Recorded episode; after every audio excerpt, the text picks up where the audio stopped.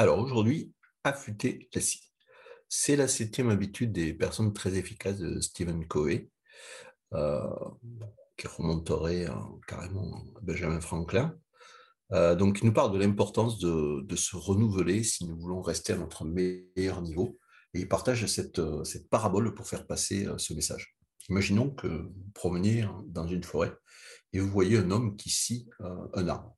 Alors, il travaille, s'épuise même, mais il va, il avance pas quoi. L'arbre est, toujours debout. En fait, sa lame est vraiment très émoussée. Vous lui suggérez alors de, prendre du recul et d'affûter un peu ça si. Et là, c'est pas possible. Je ne voyais pas que je suis occupé, je suis en retard, je ne peux pas ralentir pour affûter quoi que ce soit. Et pourtant, avec une âme bien affûtée, vous pourriez faire tomber l'arbre 100 fois plus vite aussi qu'une tronçonneuse. Et puis voilà, le parabole continue. Mais si on revient à nous, aujourd'hui, ben, quel gars vous êtes?